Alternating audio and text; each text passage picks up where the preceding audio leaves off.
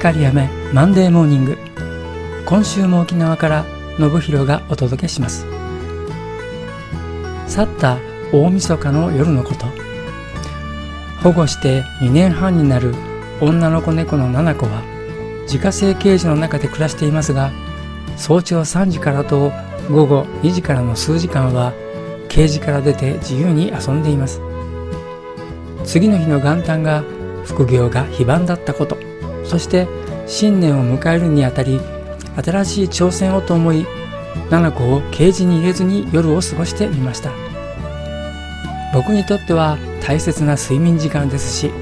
いつもは七子もケージで寝ているんですが夜行性の本能が騒いだのかとにかくずっと彼女は遊んでいました。僕の眠る布団にも何度も潜り込むのですが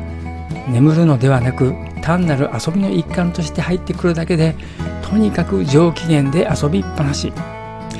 あまりにうるさいので日付の変わる頃彼女を捕獲してケージに入れ僕はやっと3時間の睡眠ができた次第です。